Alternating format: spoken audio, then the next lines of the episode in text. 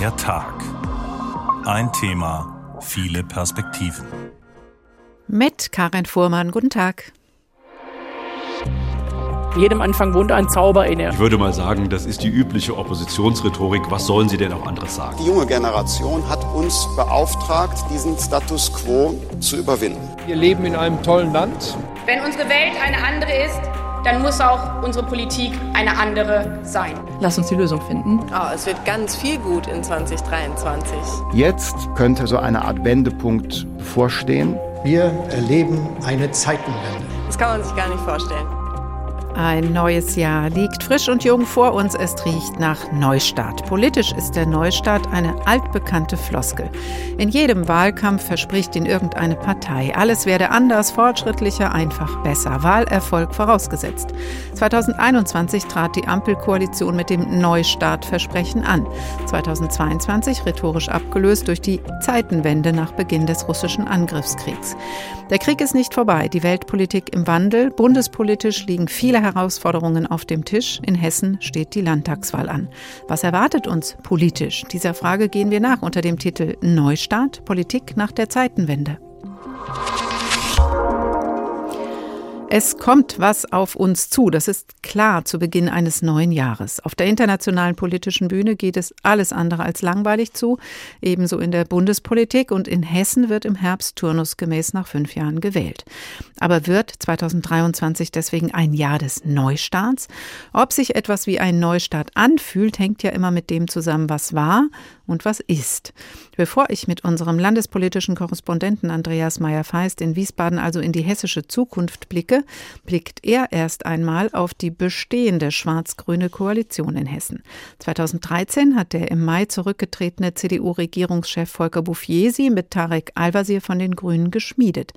Eine klare Arbeitsteilung und ein penibel eingehaltener Vertrag führte zu einer ziemlich reibungslosen Regierungszeit. Anfangs. Aber jetzt ist das anders geworden. Wo steht Schwarz-Grün in Hessen heute?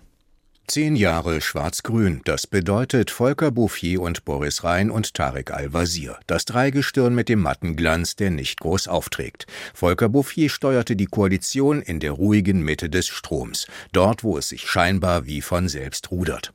Boris Rhein trieb es in die wilden Zonen am Rand, dort, wo die Strudel das Ruder schon mal fast aus der Hand schlagen. Das politische Ufer keine wirkliche Herausforderung mehr für einige im Kabinett. Der CDU-Innenminister will bald was anderes machen. Der grüne Sozialminister und die grüne Umweltministerin ebenfalls.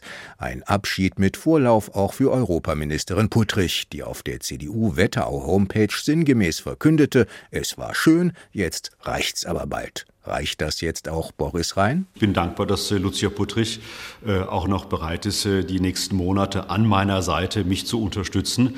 Dankbar auch SPD-Oppositionsführer Günther Rudolph. Herrn Rhein gehen offensichtlich die Ministerinnen und Minister abhanden. Ein bemerkenswertes Signal. Das Kalkül des SPD-Politikers, wenn sich die anderen auflösen, ist bei uns der Kitt umso stärker. Wir brauchen den Wechsel in Hessen. Ich würde mal sagen, das ist die übliche Oppositionsrhetorik. Was sollen Sie denn auch anderes sagen? Sagt Boris Rhein, aber was kann er auch anderes sagen? Und Tarek Al-Wazir, der Grüne, den Boris Rhein von Volker Bouffier als Koalitionspartner geerbt hat. Volker, du wirst im Land und im Bund als aktiver Politiker fehlen. Reminiszenzen bei Bouffiers Abschied an eine heile Welt, in der ein Koalitionsvertrag alles regelte. Jetzt aber gibt es kleine Provokationen. Innenminister Peter Beuth und Justizminister Roman Posek, beide CDU, erklärten bei einem Besuch im Landeskriminalamt, dass sie die Vorratsdatenspeicherung vorantreiben wollen. Ein grünes No-Go. Wie auch Poseks Satz, Aktionen der letzten Generation könnten auch als Terror betrachtet werden. Die Grünen, auch im Streit ums Bürgergeld, sauer, ganz öffentlich, was ziemlich neu ist. Koalitionsdämmerung, sagt SPD-Oppositionschef Günther Rudolph. Und das bestätigt uns, dass CDU und Grüne mehr trennt als vereint. Doch an ein vorzeitiges Ende der Koalition denken weder CDU noch die Grünen, weil sie wissen, dass das am Ende beiden schadet. Deshalb auch die von den erbosten Grünen dann wieder entspannt hingenommene Bemerkung von Boris Rhein. Die Stimmung in der Koalition sei, na was wohl, entspannt. Die Koalition funktioniert sehr gut. Wir arbeiten sehr konstruktiv, sehr freundschaftlich zusammen. Wir haben sehr viel Schwung, wir haben sehr viel Dynamik. Fliehkräfte in der Koalition, Hoffnungen in der Opposition. In einem Alles ist möglich Jahr, in dem harte Konkurrenz zählt. Boris Rhein, Tarek Al-Wazir und dann wohl auch Nancy Faeser. Es könnte so eng werden wie nie zuvor. Das lässt die klare Arbeitsteilung in der schwarz-grünen Koalition kräftig wanken. Dazu kommt die kalkulierte Lust an der Spekulation, das sanft geschürte Misstrauen mit großen Fragezeichen. Zum Beispiel, dass Boris Rhein ja lieber mit der SPD und der FDP oder etwa nicht? Auch wenn in der Koalition dem einen oder anderen der Kragen platzt, beim Beziehungsstatus drücken noch alle auf den gleichen Knopf. Zwei Herzen, aber so richtig zusammen schlagen sie nicht mehr. Zwei Herzen nicht mehr im Dreivierteltakt. Die schwarz-grüne Koalition in Hessen driftet langsam auseinander, aber sie hat doch zumindest zum Teil geräuschlos zusammengearbeitet in den letzten Jahren. Mit welchem Erfolg und wie könnte es politisch weitergehen? Das will ich jetzt mit Andreas Meyer-Feist aus dem Studio in Wiesbaden besprechen. Andreas Meyer-Feist, ziehen wir erstmal Bilanz von Schwarz-Grün. Was ist in Hessen besser geworden in den letzten zehn Jahren und wo hakt es immer noch? Ja, Schwarz-Grün hat vieles angestoßen, aber wird auch schnell von der Realität überholt. Das hat sich gezeigt in den letzten Jahren. Zum Beispiel beim Wohnungsbau. Erstmal seit Mitte der 90er Jahren steigt die Zahl der Sozialwohnungen in Hessen. Das ist ein Kurswechsel in der Wohnraumförderung und das ist auch beachtlich, aber die Wohnungsnot nimmt eben zu. Sie verschärft sich noch weiter. Oder Schule. Schon jetzt muss jede zehnte Unterrichtsstunde von einer Vertretungskraft gehalten werden, ohne Lehramtsausbildung. Dagegen kämpft die Regierung an, aber das wirkt erst, wenn die Schüler längst aus der Schule draußen sind, also langfristig. Und Beispiel Wirtschaft, da klagt die Wirtschaft über zu wenig Entwicklungspotenzial bei den Gewerbeflächen. Da macht das Land auch was, aber das entscheidet sich dann eben vor Ort. Also vieles wird angestoßen, auch in der, im, im Radwegebau zum Beispiel. Massenweise Investitionen. Aber bis das alles mal wirklich da ist, ist die nächste Wahl natürlich schon längst gelaufen. Und das ist das große Dilemma von Schwarz-Grün. Es ist das typische Dilemma einer Politik, die längerfristig handeln will, aber das kann eben auch schnell zu Enttäuschungen führen. Hm, ja, aber es sind ja immerhin zehn Jahre. Die Frage ist ja, wenn jetzt im Herbst Landtagswahl ansteht, die Landtagswahl ansteht, wie könnte sich das, äh, was du gerade geschildert hast, auf der Haben- und auf der Soll-Seite dann auf die Wahlchancen dieser schwarz-grünen Koalition auswirken, wenn sie denn doch jetzt lange auch an der Regierung war? Also die CDU ist in den Umfragen noch immer die stärkste Partei und das bedeutet, sie könnte auch in Zukunft das Spiel gestalten. Ob noch mit den Grünen, das hängt natürlich davon ab, inwieweit beide Seiten deutlich machen, das wollen wir auch. Aber dieses Signal fehlt. Das Signal ist eher, nach der Wahl werden die Karten neu gemischt. Also, wenn beide Seiten jetzt den Eindruck vermitteln, die Luft ist raus, ist das natürlich auch kein gutes Zeichen, gemeinsam weiterzumachen gehört zu diesem Signal, dass äh, gleich vier Minister und Ministerinnen aus der bestehenden Regierung jetzt schon sagen, ich spiele nicht mehr mit in Zukunft? Natürlich wirken solche angekündigten Rückzüge, es sind ja keine Rücktritte, sondern mhm. Ankündigungen, wie Ermüdungserscheinungen in einer schwierigen politischen Epoche und das deutet natürlich auch einen gewissen Umbruch in der Politik an, zumal die genannten Motive für die Rückzüge ja Spielräume lassen für viele Interpretationen. Fast alle haben ja gesagt, sie wollen was anderes machen als Politik. Und das bedeutet natürlich auch, sie sehen für sich offenbar wenig neue Entfaltungsmöglichkeiten. Peter Beuth, Lucia Puttrich, die beiden beiden CDU-Minister, die hätten sich ja vielleicht auch vorstellen können, noch mehr in der Politik zu machen, noch mehr zu werden. Und das ist erstmal nicht möglich. Und auch bei den grünen Ministern gibt es bestimmt Überlegungen, ja, wird das überhaupt noch was mit einer Regierungsbeteiligung? Und da denkt man natürlich schon mal an das Leben danach. Hm, und für einen Ruhestand ist zumindest Kai Klose auf jeden Fall noch sehr viel zu jung. Also da wird noch irgendwas kommen. Was ähm, jetzt da schon so alles auf dem Tisch liegt, was in den zehn Jahren passiert ist oder gerade in der letzten Zeit passiert, passiert in der schwarz-grünen Koalition in Hessen, das bietet natürlich Angriffsfläche für die Oppositionsarbeit, das bietet Angriffsfläche für die SPD. Wird sie da Profit draus ziehen können aus der Situation der schwarz-grünen Regierung und vielleicht auch mit Nancy Faeser, falls sie denn wirklich als hessische Spitzenkandidatin der SPD antreten sollte, wieder auf die Regierungsbank wechseln können? Also ich persönlich glaube das schon. Und zwar, wenn Bundesinnenministerin Nancy Faeser tatsächlich zurückkommt und hier Spitzenkandidatin wird. Sie ist die große Hoffnung ihrer Partei. Das muss man ganz klar so sagen. Aber es gibt eben eine entscheidende Frage. Lässt man sie in Berlin gehen?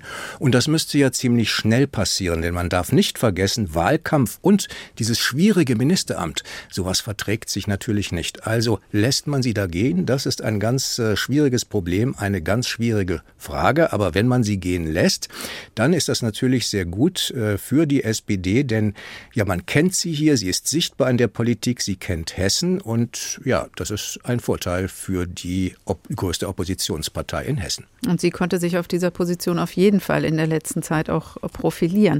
Und dann gibt es da natürlich jetzt noch die kleineren Parteien, die FDP, die Linke. Welche Rolle könnten die spielen? Vielleicht auch für kommende Bündnisse? Du hast ja eben gesagt, es wird durchaus auch in andere Richtungen geschielt jetzt, was Koalition der Zukunft angeht. Ja, wenn man sich mal so die letzten Monate überlegt, da haben alle Parteien, also ausgenommen die Linke und die AfD, die hat man außen vor gelassen. Aber alle anderen haben gezeigt, dass sie zusammenarbeiten können, zum Beispiel in Haushaltsfragen. Und das bedeutet natürlich auch, wir sind koalitionsfähig untereinander. Das ist natürlich auch ein Signal, was der FDP vielleicht hilft, auch in schwierigen Lagen. Und es ist ein klares ja, Abstandssignal an Wählerinnen und Wähler, die denken, wir wählen AfD oder die Linke, vielleicht lässt man sie dann doch irgendwie in die Regierung oder muss sie reinlassen, wenn die Verhältnisse ganz knapp werden. Also man will da doch zusammenhalten und vor allem die AfD außen vor lassen und das auch gemeinsam zeigen. Neustart haben wir über diese Sendung geschrieben, versehen mit einem Fragezeichen. Würdest du für Hessen mit dem Blick auf die Politik im kommenden Jahr ein Ausrufezeichen dahinter setzen oder doch das Fragezeichen lieber lassen? Also ich habe so das Gefühl, nichts wird so bleiben, wie es ist. Das hängt natürlich nicht immer von Koalitionen ab. Wir werden einen Wahlkampf der Widersprüche sehen. Einerseits ziemliche thematische Langeweile, Langeweile wahrscheinlich, weil äh, sich eben alle um das Wählerpotenzial der starken Mitte in Hessen bemühen bemühen. Und andererseits dürfte es dann so spannend wie nie werden zu sehen, was kommt dabei raus? Was machen die Parteien am Ende daraus? Und ich nehme mal an, dass das, was dabei rauskommen wird, das wird man wahrscheinlich nicht mal am Wahlabend feststellen, weil, wie gesagt, es wird sehr, sehr knapp. Ob es ein Neustart wird, ist also unklar in der hessischen Landespolitik 2023, aber rechtssicher scheint doch, dass es spannend wird. Andreas Meyer-Feist in unserem Studio in Wiesbaden. Vielen Dank.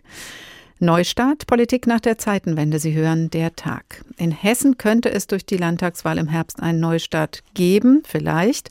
Das haben eben Wahlen so an sich. Im Herbst 2021 war es das Bundestagswahlergebnis, das einen Hauch von Neustart durch die Republik wehen ließ. Es sollte wohl eigentlich auch ein kräftiger frischer Wind sein.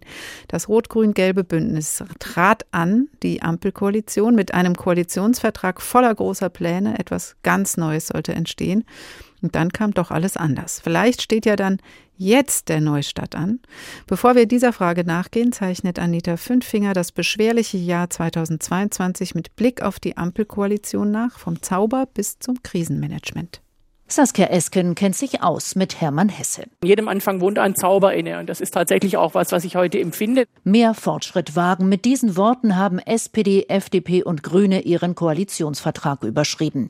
Sie wollen einen gesellschaftlichen Aufbruch. Weg mit Faxgeräten, her mit dem modernen Staat, sagt nicht nur FDP-Chef Christian Lindner. Die junge Generation hat uns beauftragt, diesen Status quo der vergangenen Jahre zu überwinden. Schneller, digitaler, diverser. Der Koalitionsvertrag verspricht einen Neuanfang, der am 24. Februar jäh abgebremst wird.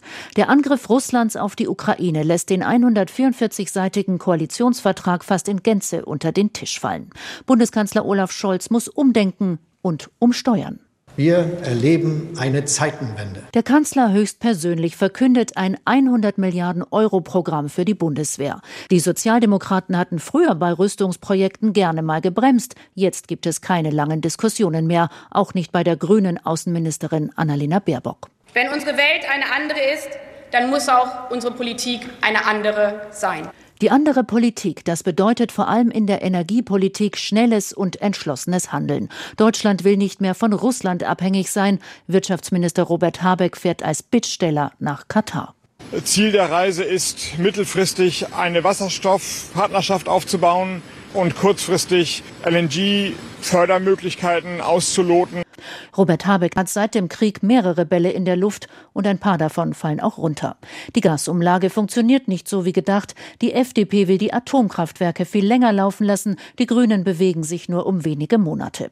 Am Ende muss Olaf Scholz zum Machtinstrument Richtlinienkompetenz greifen. Nach sechs Monaten ruckelt es ein wenig. Dabei gelingen auch viele Projekte. Der Mindestlohn wird nahezu geräuschlos auf 12 Euro angehoben. Das Bürgergeld dreht eine Schleife durch den Vermittlungsausschuss, aber es kommt.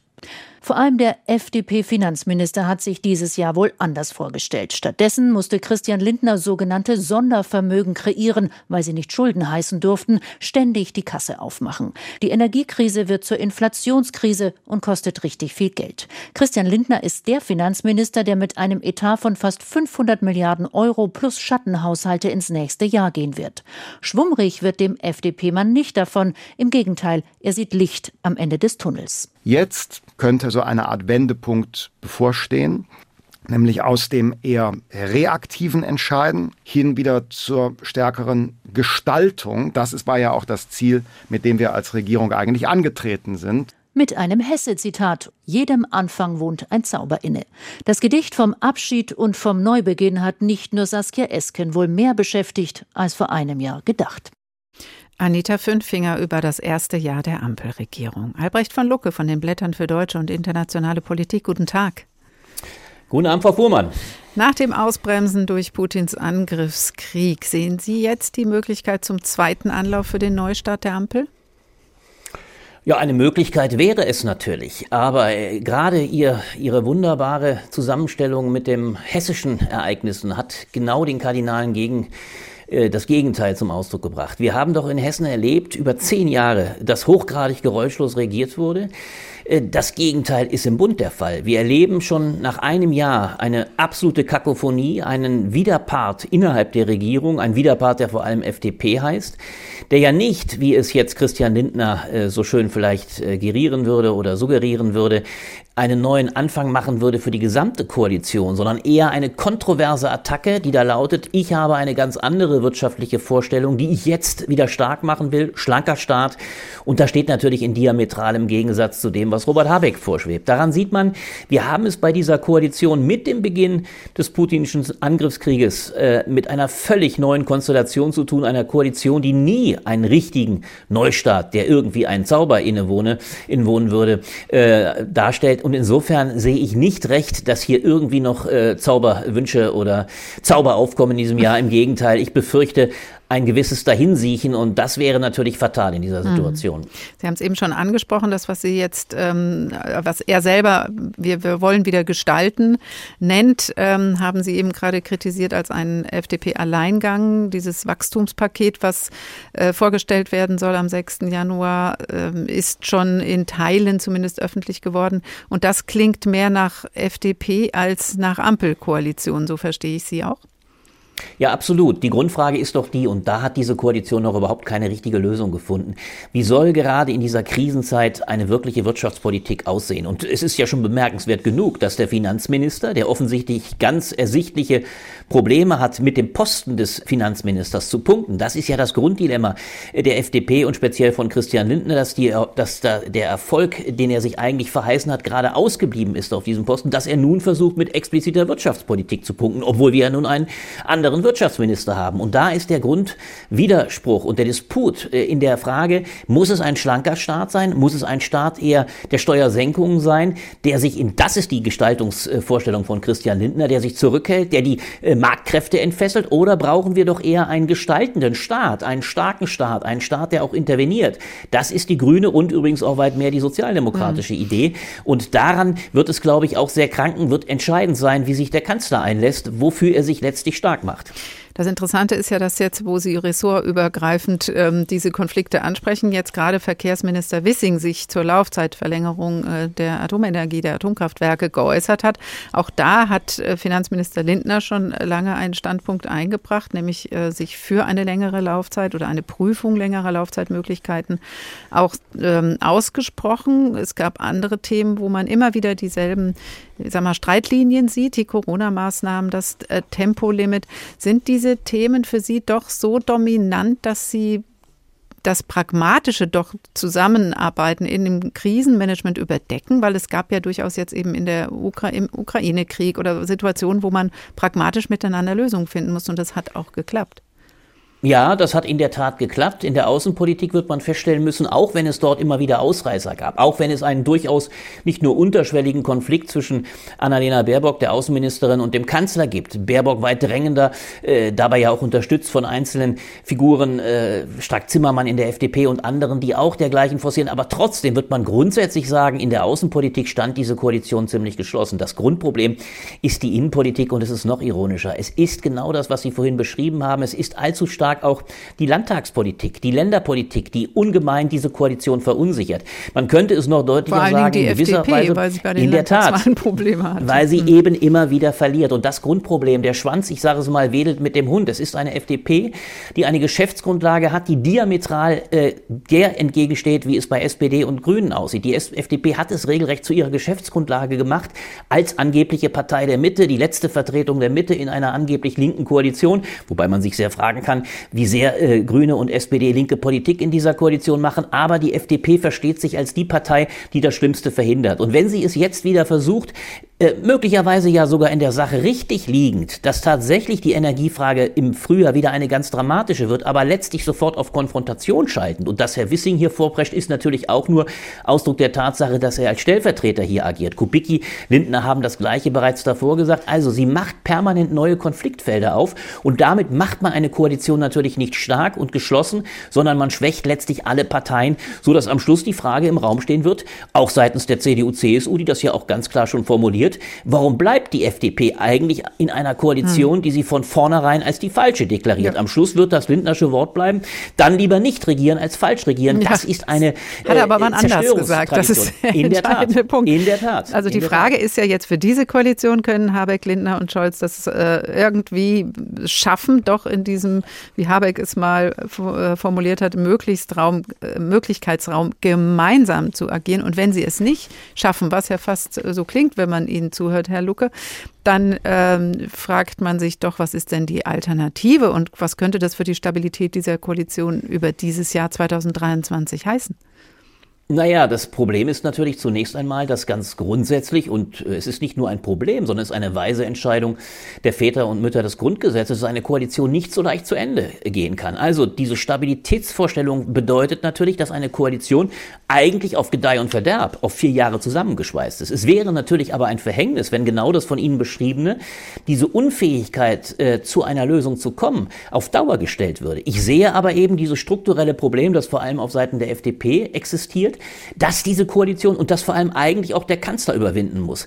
Es kann nicht sein, dass wir auf drei Jahre es mit einem Verbund zu tun haben, der sich nicht einmal als Zweckgemeinschaft begreift, sondern eigentlich als permanente gegenläufige Konstellation. Das wäre verheerend. Insofern kann man nur hoffen, dass die drei tatsächlich noch einmal einen Anfang machen, einen echten Anfang. Das hat allerdings Scholz im letzten Jahr doch sehr vermissen lassen. Denken wir an das äh, trostlose Machtwort. Das war seine letzte Waffe, um Lindner und Habeck dann doch noch zu einer, man kann es ja gar nicht, Einvernehmlichkeit zu zwingen, sondern eigentlich nur in die Einsicht, in die Notwendigkeit, etwas gemeinsam Hm. zu machen. Und ich befürchte schon mit Blick auf dieses Brodelt Frühjahr, ja schon wieder. Ja. wenn die, wenn, die FDP noch einmal gerade in der Energiefrage richtig nach vorne prescht, dann werden wir es ohne eine klare Positionierung auch von Olaf Scholz, auch die Führung, die er uns ja versprochen hat, dann werden wir es schon ganz Hm. schnell wieder mit Knackpunkten in der Koalition zu tun bekommen. Also braucht auch diese Ampelkoalition im Jahre 2023 einen Neustart. Albrecht von Lucke von den Blättern für deutsche und internationale Politik, ganz herzlichen Dank. Neustart, Politik nach der Zeitenwende. Sie hören der Tag.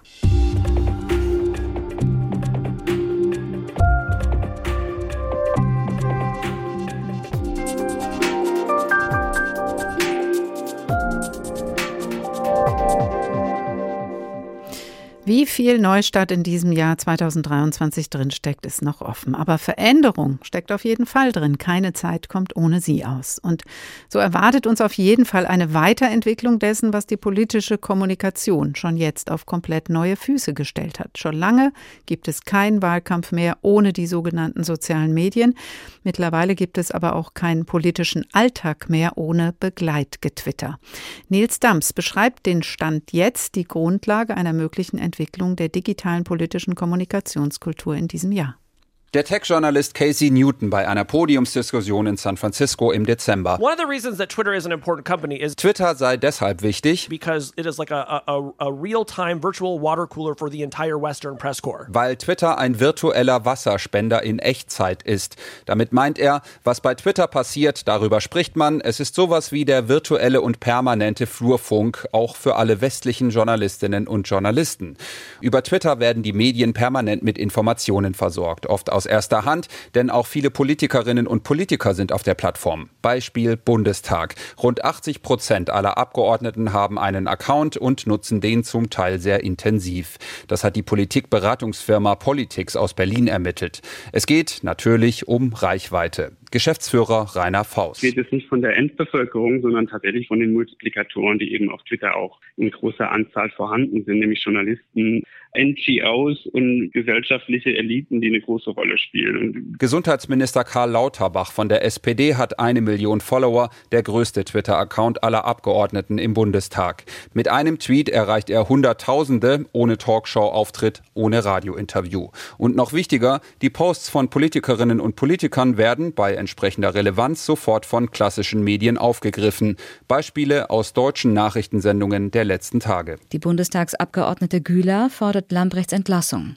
Auf Twitter schrieb sie jede weitere Minute in der Bundesjustizminister Marco Buschmann FDP erklärte bei Twitter, die letzten Einschränkungen sollten beendet. Der frühere US-Präsident Obama twitterte als einer der bekanntesten. Und insofern ist Twitter natürlich e- extrem wichtig mittlerweile in unserer heutigen ähm, Politik und, und Öffentlichkeit. Professor Wolfgang Schweiger, Kommunikationswissenschaftler an der Universität Hohenheim. Weil man halt als Politiker nicht immer gleich eine Pressemitteilung rausschicken muss, sondern einfach ganz niedrigschwellig ein, zwei Sätze veröffentlichen kann. Und damit kann man natürlich sehr, sehr schnell in die Öffentlichkeit kommen und, und eventuell die auch beeinflussen. Das funktioniert auch besser als auf anderen Plattformen wie Facebook, TikTok oder Instagram, die weniger text- als eher visuell geprägt sind. Politikberater Rainer Faust. Man muss auch eben sich beschränken auf die 280 Zeichen, die man eben zur Verfügung hat für einen knackigen Tweet. Dadurch ist es auch oft sehr zugespitzt. Aber wie läuft es umgekehrt? Wie groß ist der Einfluss von Debatten bei Twitter auf Politikerinnen und Politiker? Manchmal glaube ich sogar, die haben mehr Einfluss, als sie sollten. Beobachtet Faust, denn wenn eine sehr laute Minderheit organisiert eben Druck ausübt durch viele Tweets und trollhaftes Verhalten auf Twitter, dass es durchaus einen Eindruck hinterlässt und man sich größer machen kann, als man eigentlich ist. Das ist einer der Gründe, warum sich SPD-Generalsekretär Kevin Kühnert von Twitter verabschiedet hat. Die Diskussionen auf Twitter repräsentieren nur einen Ausschnitt der Gesellschaft. Er habe festgestellt, dass die Plattform seine Wahrnehmung der Wirklichkeit verzerre. Das könne zu Fehlschlüssen bei politischen Entscheidungen führen. Rainer Faust. Wenn wir zum Beispiel jetzt Fokusgruppen machen mit durchschnittlich informierten Menschen, ähm, sehen wir durchaus, dass, dass Sachen, die auf Twitter irgendwie ganz heiß diskutiert werden, da haben Sie da noch nichts von gehört. Vor drei Jahren hat der heutige Bundeswirtschaftsminister Robert Habeck von den Grünen seinen Twitter-Account gelöscht. Er habe sich von dieser Aggressivität und diesem rauen Ton bei Twitter schon im Kopf anstecken lassen. Und die Konsequenz, die ich ziehe daraus, ist, mich von Twitter zu verabschieden. Sagte er dem Fernsehsender Welt. Das sind aber Ausnahmen. Auch nach der Twitter-Übernahme von Elon Musk sind viele Politikerinnen und Politiker sowie Behörden weiterhin bei Twitter. Sollte die Plattform bedeutend an Relevanz verlieren, sieht Kommunikationsforscher Schweiger das aber nicht unbedingt als Nachteil. Ich glaube, dass es eigentlich nicht so schlecht wäre, wenn diese unglaubliche Geschwindigkeit, die sich mittlerweile in vielen Diskussionen auf Twitter so etabliert hat, wenn die mal wieder so ein bisschen entschleunigt würde. Ein frommer Wunsch fürs neue Jahr vom Kommunikationswissenschaftler Wolfgang Schweiger im Bericht von Nils Dams. Martin Fuchs ist Lehrbeauftragter für Public Affairs an der Uni Passau und Dozent für Social Media und Politik und Politikberater auch zu digitalen Kampagnen. Guten Tag, Herr Fuchs. Moin, hallo, grüß Sie. Wie stark wird in 2023 das politische Geschehen durch Social Media bestimmt sein? Geht noch mehr als das, was Nils Dams gerade vom Stand der Dinge schon heute geschildert hat? Definitiv geht, mehr geht immer, gerade in einer Zeit, äh, in dem alle gesellschaftlichen Bereiche immer stärker digitalisiert werden, ob wir das nun wollen oder nicht, wird natürlich auch Social Media in gesellschaftlichen Debatten zunehmen. Gerade auch, weil wir eine Heterogenerisierung erleben. Das heißt, also wir reden meist über Twitter, Facebook, Instagram, aber da draußen gibt es noch eine ganze Menge mehr, wo sich Menschen zusammenfinden, wo sie Kampagnen machen, wo sie vielleicht auch Proteste planen. Das können Messenger-Dienste sein, aber auch Plattformen, von denen der eine oder andere ihrer Hörerinnen wahrscheinlich noch nie etwas gehört hat. Das heißt, Twitter wird möglicherweise auch an Bedeutung verlieren. Andere Plattformen werden sich entwickeln. In Deutschland ist ja die Twitter-Nutzung ohnehin auch recht gering. Ja, also Twitter ist und bleibt in Deutschland ein absolutes Elitenmedium. Das haben wir auch gerade gehört. Da sind also die meinungsstarken Menschen, die denken, dass sie die Debatte mittragen, die sich dort zu Wort melden. Nicht der normale Deutsche ist dort. Und ähm, meine These wäre schon auch mit Blick auf das, was wir gerade erleben bei Twitter, also die ganzen Debatten um Elon Musk, dass sich ähm, äh, Nutzerinnen dort zurückziehen werden, Stimmen dort fehlen werden, die an anderen Plattformen vielleicht dann für ihre Blase, für ihre Community dann dort eher hörbar sind oder erlebbar sind und damit verliert dann Twitter ganz automatisch Relevanz. Aber die Frage, die dahinter steckt, betrifft ja nicht nur Twitter. Also allein schon, dass Elon Musk jetzt eben in aller Öffentlichkeit zeigt, wie Manipulationsräume gestaltet werden können, eröffnet werden können, wieder eröffnet werden können durch Twitter. Das gilt ja auch für andere Social-Media-Kanäle und ähm, also egal ob Messenger-Dienst oder Mastodon zum Beispiel. Ja, auf jeden Fall. Und die Debatte führen wir auch nicht erst seit ein paar Wochen, sondern die wird in Deutschland seit 10, 15 Jahren äh, geführt, wenn man ganz in die Anfänge zurückgeht. Und da hat leider, und das hm, kann ich jetzt natürlich ein bisschen kulturpessimistisch an dieser Stelle sagen, wir als Gesellschaft komplett auch versagt, weil natürlich die Leute, die verstanden haben, wie diese digitalen Plattformen, die Dynamiken dort funktionieren, die Algorithmen funktionieren, haben immer gewarnt davon, gesagt, okay, das und das kann passieren. Aber sowohl der Gesetzgeber als auch dann die Judikative, also die, die das dann umsetzen muss, die Gesetze und die dann quasi auch Verfahren an, an, anleiern muss und so etwas, sowohl auf deutscher als auch auf europäischer Ebene, hat ganz, ganz lange geschlafen. Und ähm, das ist etwas, äh, was uns auf die Füße fällt und wo ich sehr pessimistisch bin, dass wir das jemals wieder zurückholen ähm, und die, diese Räume, von denen Sie gerade gesprochen haben, wieder zivilisieren. Natürlich gibt es verschiedene Ansätze und Versuche, die ich auch gerne unterstütze, aber ich glaube, da ist so ein bisschen auch dann ähm, schon das, der Ball in, in, in den Brunnen gefallen. Das sind ja Manipulationsmöglichkeiten, ähm, die sich erstmal Informationen nennen, aber sowohl von politischer Seite als auch von anderen Akteuren kann natürlich über diese Plattformen und über diese Messenger-Dienste agiert werden. Und der Traum vom demokratieorientierten Beteiligungsmedium, der ja eigentlich mal dahinter steckte, ist der für Sie damit schon geplatzt? Nein, das würde ich überhaupt nicht sagen. Und an der Stelle bin ich ein großer Verfechter und auch Freund von Social Media, weil er eben, also nicht nur Twitter, sondern auch andere Plattformen, den Raum eröffnet, den Platz eröffnet für Stimmen, die bisher nicht gehört wurden. Da kann man jetzt sagen, das sind halt neue Eliten, die sich rausbilden, aber sind vor allem erstmal andere ähm, Eliten. Das sind migrantische Stimmen, das sind äh, weibliche Stimmen, das sind Menschen, die eben nicht über den Zugang zu den klassischen Medien direkt verfügt haben, die nicht über viel Geld und Ressourcen verfügen. Und das ist schon ein großer Gewinn erstmal für uns als Demokratie, dass wir die diese Stimmen jetzt hören. Das mag dem einen oder anderen nicht gefallen, dass wir diese Stimmen hören, aber das ist eine ganz andere Debatte. Aber das heißt, wir brauchen einen anderen Umgang damit oder eine höhere Sensibilität? Ähm, ich glaube, wir müssen vor allen Dingen, und das äh, klingt nach sieben, acht Jahren, nachdem Angela Merkel gesagt hat, das Internet ist Neuland für uns immer noch sehr komisch, wenn ich das sage, aber ich glaube, wir müssen erstmal ein anderes Verständnis jeder einzelnen Nutzerin und Nutzer an dieser Stelle auch äh, für den digitalen Raum äh, kreieren und verstehen, was da eigentlich passiert. Und dann im zweiten Schritt wäre äh, wär mir sehr gern gelegen, wenn wir alle erstmal lernen würden, wieder zuzuhören. Und das ist ein bisschen auch mit Twitter verloren gegangen, weil wir diesen Hebel haben, weil wir da etwas rausposaunen können, weil wir dort gehört werden, posaunen wir auch mal raus und lernen oder haben verlernt zuzuhören, die andere Stimme zu ertragen auch. Herr Fuchs, da sagen Sie gerade äh, oder haben Sie ein, ein entscheidendes Stichwort nochmal gegeben. Es fehlt das Verständnis für diese Kanäle und wie man darauf agiert. Sie analysieren ja auch das Social-Media-Verhalten von Politikerinnen und Politikern.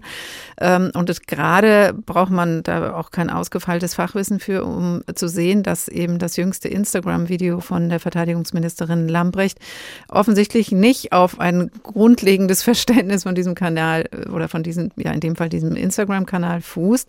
Sehen Sie heute häufiger solche ungeschickten Auftritte? Ja, also sowas führt quasi zu meiner Arbeit jeden Tag, würde ich fast sagen. Das zu sehen, äh, im Fall Lamprecht ist es halt eine andere Fallhöhe, weil sie Ministerin ist und sowieso gerade natürlich angeschossen ist von verschiedenen Seiten. Aber so etwas sieht man gerade auf Landesebene und dann, wenn man noch eine Ebene tiefer geht, kommunal, eigentlich bei fast jedem meiner Beratungsaufträge, wo ich dann sage, okay, Ich dachte, wir wären weiter, aber es ist natürlich gut für einen Berater, da kann man noch viel verbessern dann. Aber wie bringen Sie das zusammen als Berater, dass Sie ja sagen, das ist eine, ein wichtiger Raum, ein Kommunikationsraum, da läuft Kommunikationskultur, politische Kommunikationskultur und die wollen wir, die brauchen wir. Es gibt aber immer wieder Leute, die damit eigentlich nicht wirklich gut klarkommen. Würden Sie dann sagen, nee, dann lass es lieber? Definitiv. Das ist etwas, was ich in den letzten gerade fünf, sechs Jahren sehr, sehr häufig versucht habe, Menschen beizubringen. Man hört ja auch nicht immer auf Berater an dieser Stelle, dass es besser wäre für die eigene Kommunikation, für die eigene Reputation und Wahrnehmung, wenn sie sich andere Ebenen suchen. Und gerade das Netz ist so vielfältig, da muss ein Politiker, Politikerin nicht zwangsläufig auf Twitter sein und auf TikTok jetzt mittanzen, sondern gibt es ganz andere Wege auch so. Und das ist aber sehr, sehr schwer, weil natürlich der Druck sehr groß ist und man sieht, der Konkurrent und vielleicht der, der Parteifreund, Parteifreundin macht das auch und ist sehr erfolgreich. Und da ist dann schon dieser Drang dabei zu sein schon sehr groß oftmals. Und hängt das für Sie ähm, von der Professionalität ab, von ähm, der Ausstrahlung einer Person oder von der Partei, wie oft sowas gut oder schlecht gelingt? Es sind verschiedene Faktoren. Das erste ist natürlich erstmal den Mut und den Willen, sich darauf einzulassen, was da an Neuem kommt. Zweitens, komplett alle Zöpfe abzuschneiden. Das, was man 20 Jahre lang vielleicht gelernt hat, wie politische Kommunikation funktioniert im klassischen Raum und drittens natürlich auch eine gewisse Fähigkeit, einen gewissen Charakterzug auch, sich nicht ganz so ernst zu nehmen bei vielen Sachen. So. Und, ähm, und dann vielleicht auch vieles dann auch, ähm, was da vielleicht ein Gegenwehr kommt, an negativen Geschichten dann auch zu ertragen. Auch das muss man erstmal können. Und das sind so Fähigkeiten, die nicht immer bei jeder Person zusammenkommen müssen und auch nicht, nicht zusammenkommen. Und da würde ich dann an diesen Stellen sagen, okay, wenn das nicht da ist, lasst es lieber sein. Das gilt auch, wenn wir noch mal einen Schritt zurückgehen in unserer Sendung für den hessischen Wahlkampf. Erwarten Sie da, dass Social Media einen zentralen Einfluss, eine große Rolle spielen wird? Definitiv. Also wenn wir uns anschauen, wie sich das Kommunikations- und Informationsverhalten in den letzten Jahren, auch seit der letzten hessischen Landtagswahl verändert hat, dann ist das quasi nicht mehr wegzudenken. Das ist ein fester Bestandteil von einem Landtagswahlkampf 2023. Und ähm, was wir gerne vergessen, im Hintergrund ist Social Media ganz entscheidend für die Effizienz und Organisation von Wahlkämpfen. Wie sich ähm, Menschen an der Basis auf der Straße abstimmen, äh, Apps, die ein koordinieren, wo Plakate aufgehangen werden müssen, wo noch Flyer verteilt werden müssen und so weiter. Das, davon gehe ich aus, dass das ein mhm. riesen äh, Zugewinn sein wird, quasi in die organisatorischen Strukturen im Hintergrund. Also egal ob Bundespolitik oder ähm, internationale sogar auch, aber auch die hessische Politik, Social Media spielt eine Rolle. Martin Fuchs, und das wird natürlich 2023 auch deutlich äh, stärker werden, Dozent für Social Media und Politik. Ganz herzlichen Dank. Neustart Politik nach der Zeitenwende, der Tag. Und was glauben denn die Berliner Politiker und Politikerinnen selbst, wie viel Neustart in diesem Jahr stecken könnte und wie optimistisch blicken sie ins neue Jahr?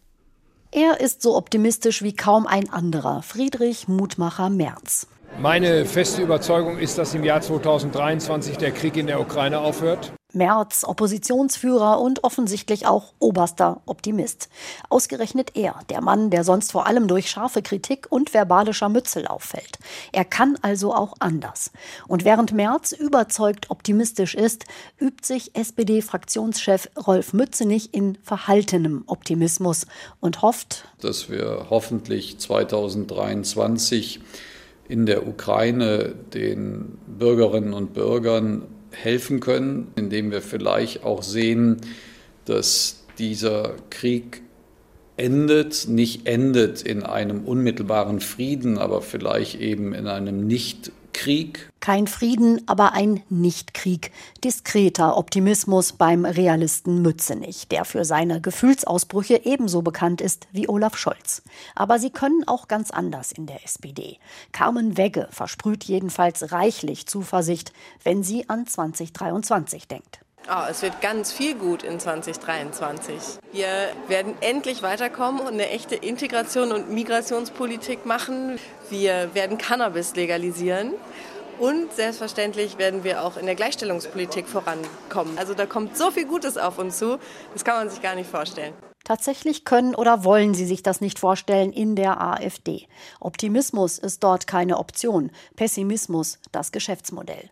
Auch die Linke ist für überbordenden Optimismus eher nicht bekannt. Janine Wissler aber sieht immerhin Zeichen der Hoffnung. Ja, es macht mir natürlich Hoffnung, dass viele Menschen auf die Straße gehen für eine gerechte, für eine ökologische, für eine solidarische Zukunft. Ja, Menschen, die sich solidarisch engagieren, klar ist das ein Zeichen der Hoffnung. Zuversichtlicher klingt die grüne Fraktionschefin Katharina Dröge. Sie hat mit den Ampelfraktionen Entlastungspakete geschnürt. Einige Kraftanstrengungen waren dazu nötig, auch Reibereien und Pannen blieben nicht aus. Trotzdem bleibt Dröge optimistisch. Also ich bin Rheinländerin und ich glaube, das liegt so ein bisschen in, in meiner Tradition, eher positiv auf die Dinge zu schauen und eher zu sagen, okay, da ist ein Problem, lass uns die Lösung finden. Lösung will auch Christian Lindner finden. Bezahlbare natürlich, schwarze Null, ausgeglichener Haushalt und so. Jetzt zum Ende dieses Jahres 2022 könnte so eine Art Wendepunkt bevorstehen. So klingt verhaltener Optimismus. Mehr geht auf jeden Fall. Frag nach beim Optimismusbeauftragten Friedrich Merz. Wir leben in einem tollen Land. Das hat seine Probleme, aber wir haben das unglaubliche Glück, dass wir in diesem Teil der Welt leben. Und es ist reiner Zufall. Sagt Friedrich Merz im Beitrag von Sabine Henkel. Ein Optimismuscheck war das für 2023 in der Berliner Politik. Innenpolitische Perspektiven finden sich da ebenso wie außenpolitische. Welche Rolle wird Deutschland in diesem Jahr international spielen? Darüber möchte ich jetzt vertiefend sprechen mit Professor Gunther Hellmann, Politikwissenschaftler an der Uni Frankfurt. Guten Tag. Ich grüße Sie, Frau Vormann. Nehmen wir zuerst mal den Ukraine-Krieg, gerade angesprochen auch. Hoffnung wurde ja früher auf das Normandie-Format gesetzt, bei dem schon 2014 die Ukraine und Russland mit Frankreich und Deutschland am Tisch saßen, mit zugegebenermaßen zweifelhaftem Erfolg. Kann Deutschland diplomatisch in diesem Krieg eine Rolle spielen, vielleicht im Verlaufe dieses Jahres? Ich denke schon, dass Deutschland eine nicht ganz marginale Rolle zukommt in den weiteren Entwicklungen in Bezug auf die Ukraine. Äh, das Normandie-Format, das Sie erwähnt haben, steht in der Tat für einen äh, weniger erfolgreichen Teil dieser Bemühungen in der Vergangenheit. Und ich denke auch, dass die Rahmenbedingungen sich so gravierend verändert haben, dass die Rolle, mit der sich Deutschland womöglich dann auch in Zukunft befassen wird, stärker in dem Bereich liegen wird, wie man sich um eine koordinierte Wiederaufbaustrategie für die Ukraine bemüht, falls in der Tat, äh, und da teile ich den Optimismus Ihrer Zuhörer jetzt gerade jetzt im Vorspann, nicht ganz, da äh, bin ich skeptischer, ob wir im Laufe des Jahres wirklich eine Lösung äh, sehen. Aber für eine solche Lösung kommt auf die Europäer, insbesondere im Blick auf einen möglichen Wiederaufbau der Ukraine, sehr viel zu und da natürlich auch an erster Stelle auf Deutschland. Da geht es auch um eine eventuelle EU-Mitgliedschaft, auch das Verhältnis zur NATO der Ukraine.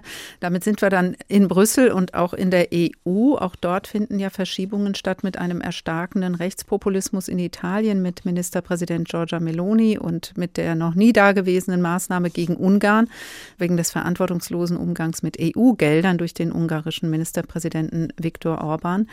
Wird denn diese starke Rolle Deutschlands im Schulterschluss mit Frankreich ungebrochen fortgesetzt werden können? Und macht Scholz das auch auf der deutsch-französischen Achse so intensiv wie Angela Merkel? Na, gewisse Brüche hatten wir in den letzten Monaten bereits, wo äh, für meine Begriffe auch äh, überraschend beide Seiten es zugelassen hatten, also Deutschland und Frankreich, dass durch die Absage eines lange geplanten Gipfeltreffens dieser Bruch offenkundig wurde. Da hat man sich in den letzten Wochen bemüht, äh, wieder die Beziehungen zu kitten. Aber aus welchen Gründen auch immer, ich äh, kann selber nicht ganz erklären, warum es Olaf Scholz hier an der Stelle deutlich schwerer fällt als Angela Merkel, den Schulterschluss mit Macron zu finden, läuft es in den deutsch-französischen Beziehungen nicht so gut, wie es äh, in, äh, früher der Fall war. Richtig ist, auf beide kommt innerhalb der Europäischen Union äh, sehr viel an. Das ist aber nicht mehr so zentral, wie das früher der Fall war. Nur wenn zwischen Deutschland und Frankreich die Beziehungen nicht funktionieren, dann hat das auch Auswirkungen auf Deutschland. Und das gerade vor dem Hintergrund, den Sie angesprochen haben, mit rechtspopulistischen Entwicklungen äh, in diversen europäischen Ländern unter anderem auch einem äh, eher populistischen Regierungsarrangement in Schweden, das jetzt die Präsidentschaft innerhalb der Europäischen Union übernimmt.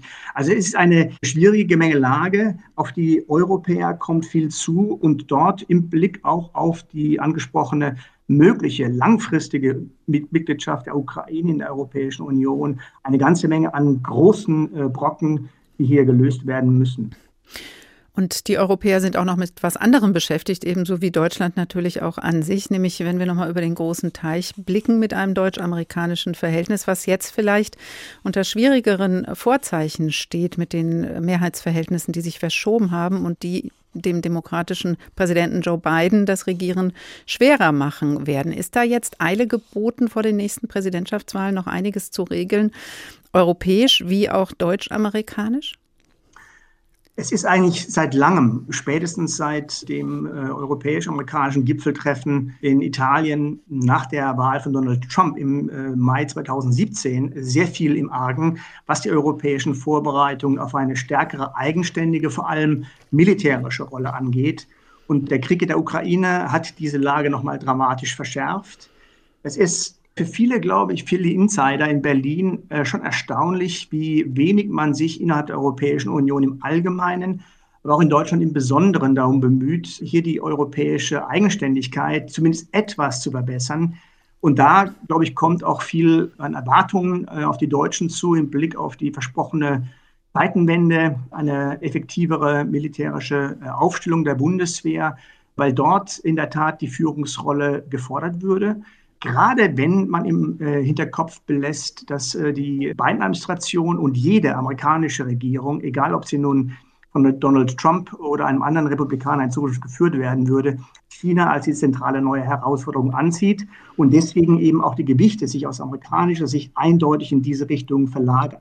Hinzu kommen ökonomische Schwierigkeiten, handelspolitische Schwierigkeiten, die wir im deutsch-europäisch-amerikanischen Verhältnis haben. Dort liegt vieles im Argen. Und es ist nicht zu sehen im Moment, ob man da in der Tat effektive Schritte auch einschlägt, um die Bedrohung gerade auch für die europäische Wirtschaft durch die amerikanische Gesetzgebung aufzuheben. Da liegen etliche Probleme, die die Beziehung wahrscheinlich auch in Zukunft eher schwieriger gestalten hm. Da merkt man ja, das ist das eine ist das aktive Handeln, das andere sind auch die Erwartungen, die an Deutschland gerichtet werden und das in einer Zeit, in der die alte Weltordnung, Sie haben es ja eben auch beschrieben, wirklich aus den Fugen geraten ist. Das betrifft auch das deutsch-chinesische Verhältnis. Wird auch da auch handelspolitisch ein distanzierteres Verhältnis im nächsten Jahr entstehen, weil dieses Land auch unter anderem deswegen sich nach wie vor nicht klar gegen Russland stellen will? Ich glaube, es gibt viele Anhaltspunkte dafür, und zwar sowohl in der politischen Führung in Berlin, äh, wo man ja im Moment eine China-Strategie auch äh, parallel zur nationalen Sicherheitsstrategie vorbereitet, China gegenüber deutlich äh, zurückhaltender aufzutreten. Aber das reicht auch weit bis in die deutsche Wirtschaft hinein. Man ist sich der Tatsache bewusst, dass die deutsch-chinesischen Wirtschaftsbeziehungen von großer Bedeutung sind. Aber ich glaube auch, dass man vieles versuchen wird, auf den Weg zu bringen, um diese einseitigen Abhängigkeiten, die vor allem in den letzten zehn Jahren doch deutlich gewachsen sind, äh, zu reduzieren. Das ist auch deswegen notwendig, weil die amerikanischen Freunde einige Erwartungen gerade auch an die Europäer richten, hier äh, die Allianz geschlossen zu halten, auch vor dem Hintergrund der Erfahrungen wie einseitige Abhängigkeiten gegenüber Russland potenziell auch zu unglücklichen Situationen gegenüber China führen könnten, wenn etwa dort ein Krieg Chinas äh, gegenüber Taiwan droht. Mhm. Also hier werden Lektionen, die in den letzten Jahren, letzten ein, zwei Jahren gelernt worden sind, wahrscheinlich stärker auch internalisiert werden. Und ich rechne mit einer nüchternen, aber durchaus auch um Kooperation bemühten Beziehung, zumindest von deutscher Seite mhm. gegenüber China. Jetzt haben wir viel gesprochen, was sich verändert und was eher nach schwierig, schwierig, schwierig klingt, Herr Hellmann. Wir haben ja über dieser Sendung aber stehen Neustart und jetzt ist natürlich wohl versehen mit einem Fragezeichen, aber die Frage, wo ist jetzt hier der Neustart? Wird es neue Allianzen geben? Äh, zeichnet sich da eine neue Partnerschaft ab am Horizont mit Indien zum Beispiel? Frau Baerbock war kürzlich dort, auch wenn das Land sicher als Partner nicht ganz unproblematisch ist mit Blick auf die Menschenrechte und mit eigenen Großmachtvorstellungen, ist da eine neue Hoffnung. Hoffnung? Ich denke, die Tatsache, dass die Bundesregierung wie andere europäische Partner auch Asien-Strategien aufgelegt haben und Bundeskanzler Scholz ja auch Premierminister Modi zu einem Besuch in Berlin begrüßt hatte im Mai, deuten darauf hin, dass man sich dieser deutlich wichtigeren Stellung Indiens auch bewusst ist in Berlin. Das hat im Rahmen der Zuspitzung äh, zwischen West und Ost hier in China und Russland nochmal an Bedeutung gewonnen. Aber ich gehe nicht davon aus, dass man in klassischen Bündniskategorien von einem neuen Bündnispartner Indien für Deutschland sprechen kann. Man wird sich um eine Verbesserung der Beziehung bemühen und Indien hat durchaus auch in der Konstellation der Großmächte gegenüber den Europäern eine wohlwollende Haltung, die auch nicht von gravierenden Stresssituationen geplagt ist. Aber Europa ist eben auch aus einem indischen Blickwinkel als ein etwas ähm, eigenartiger Akteur zu handhaben. Und Deutschland spielt natürlich nicht in derselben Liga wie Russland, China oder die USA. Insofern Bessere Beziehungen ja, äh, neuer Partner, aber Verbündeter im klassischen Sinne eher nicht. Deutschland in dem internationalen Zusammenhängen, die sich verändern, auch verändern werden, weiter verändern werden in dem Jahr 2023. Besten Dank für diese Einschätzung, Professor Gunther Hellmann, Politikwissenschaftler an der Uni Frankfurt. Danke Ihnen. Und das war der Tag für heute mit einem politischen Ausblick auf das frisch angebrochene Jahr 2023. Kurz zusammengefasst, bleibt spannend in Hessen, in Deutschland und in der Welt. Als Podcast finden Sie uns auf hr2.de oder hrinforadio.de, auch auf anderen Podcast-Plattformen oder in der ARD Audiothek, dort in der Rubrik Politik und Hintergrund der Tag. Ein Thema, viele Perspektiven. Dort finden Sie auch all unsere anderen Folgen von der Tag, wenn Sie ein bisschen Zeit haben sollten in diesen Tagen. Und gerne können Sie natürlich einfach auch den Kanal hier abonnieren. Abonnieren geht auch bei unserem Newsletter, der Sie informiert und einlädt, sich bei uns einzumischen, ganz einfach über hrinforadio.de.